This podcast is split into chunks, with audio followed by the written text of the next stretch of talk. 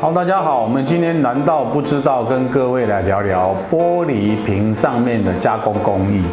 呃，玻璃瓶它那个容器造型里面，它的制成是这样子的，是先成型后加工。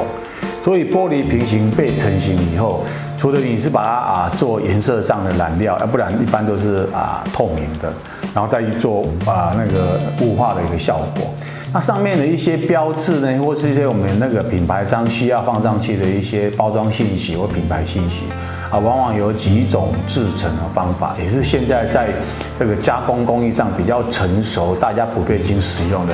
第一个也有可能是属于贴贴纸的。那像贴贴纸的部分，它为了自己呃平行的一种多面向，那它没办法一次印刷，甚至于它的贴纸可以选择比较透明物料的，可以跟你的内容物可以啊。一体啊，这种融为的。那另外一种是属于，可能我也是属于贴贴纸，可是它是属要属于是啊故意有贴贴纸一张一张 label 的一种一种啊设计啊氛围效果。那再来呢，直接印刷上面就是比较普遍的，直接在平行上面做一些印刷。那印刷的颜色跟印刷的那种多面向就比较有趣。那再来，因为玻璃瓶本身它的造型是比较啊丰富的，那有的为了要做全包式的这样子的一个啊。一个设计的一个啊氛围，那用收缩膜这种东西，其实啊也是